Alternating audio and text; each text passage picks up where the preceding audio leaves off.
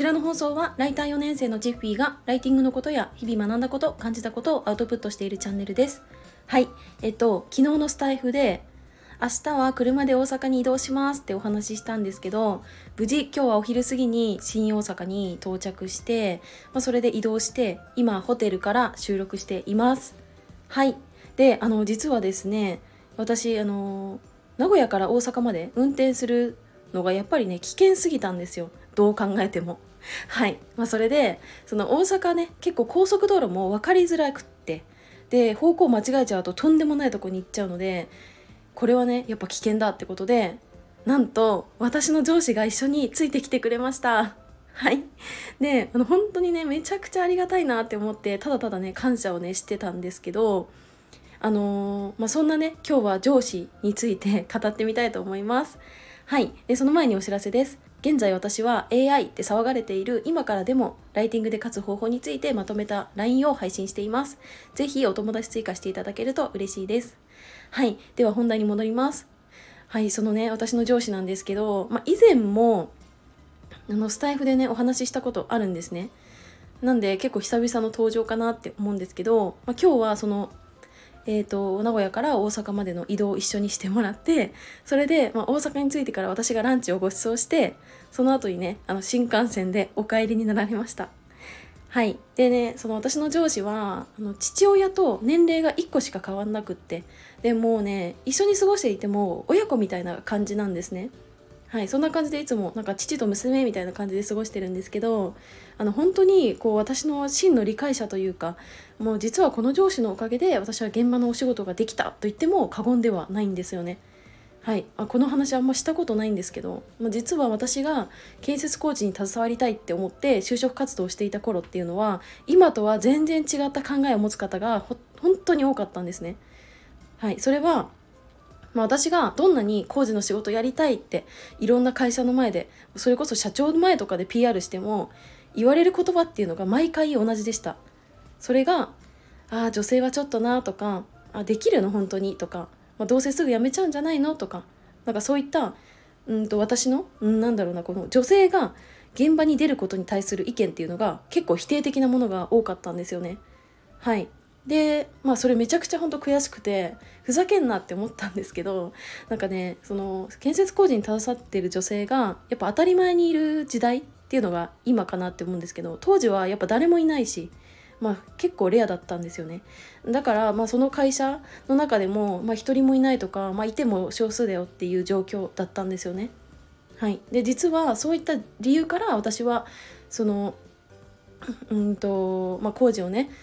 やってる会社の採用試験を受けても不採用っていうのが続いていきました。はいそう、まあ、そのね理由は全て女性だからとかそういう理由だったんでもうほんと悔しかったんですよね。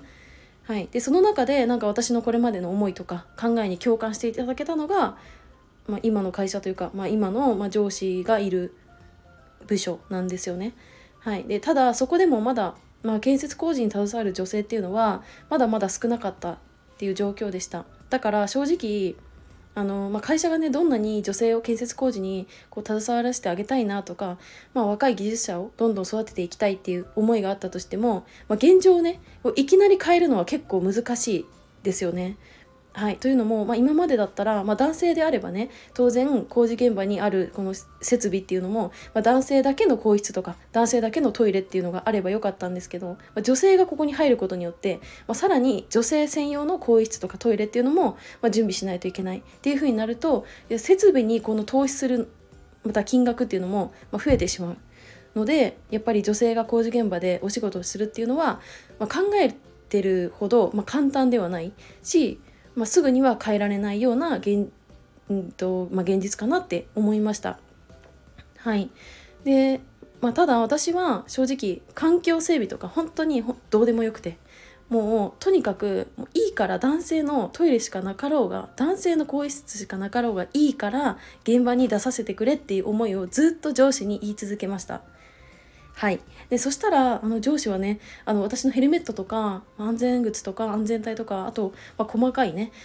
あの工具とかも全部揃えてくれたんですよ。はい、であのー、なんかね私がもうしつこいぐらいに 言い続けたことで、まあ、上司がねあこいつは本気なんだなって感じてくれて、まあ、ここまでね本当に力になってくれてで結果私はその建設工事のお仕事ができたんだなって思いましたね。はい、まあ、今日すごい思ったんですよねそれ。であのせっかくねこう働きかけかけてくれた上司に恩返しというかもともと私が土木技術者として、まあ、成長していく姿っていうのを見せたいなって思ってたんですけど、まあ、その一つが私はその、えーと、土木施工管理技師っていう国家資格を取って、まあ、自分がそのチームのリーダーというかその建設工事をする上で、ま欠かせない存在になるっていうところかなって思って私はその資格取得を目指しました。はい、それで、まあ、2019年ですかね、まあ、取得したんですけど、まあ、その資格を取得するためには、まあ、一次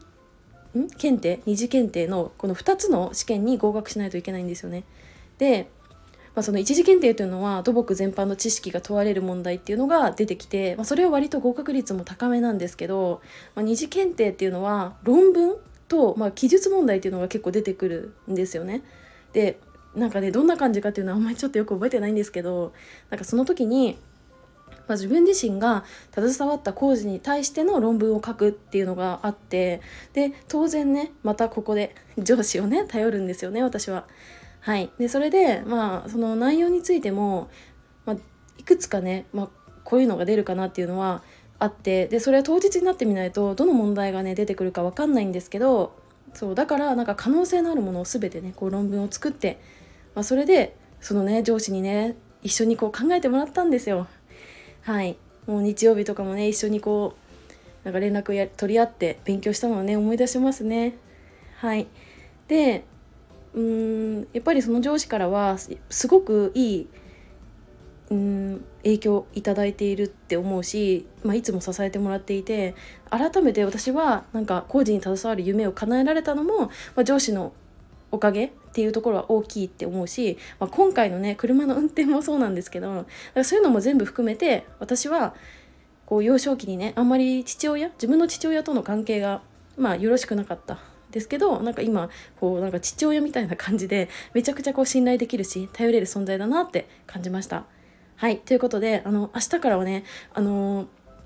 朝の7時くらいにはその工事現場に到着するように車で向かわないといけないんですよね。またね、ここでミッションなんですけど、今度は1人なので、で、まあ距離的にはね、30分もかかんないような場所だから大丈夫なのか、大丈夫かなって思うんですけど、まちょっとそれはもう怖いので、早めに今日は寝て、で、5時頃に起きて準備して向かいたいと思います。はい。ということで、今日はこの辺で終わりたいと思うんですけど、最後にお知らせです。現在、ライティングに関するご相談ができる LINE をお作りしました。今後あのセミナーとかの情報とかもどんどんお届けしていきたいなって思うので是非気になる方はご登録いただけると嬉しいですはいそれではこの辺で終わりたいと思います最後までお付き合いいただきありがとうございましたバイバーイ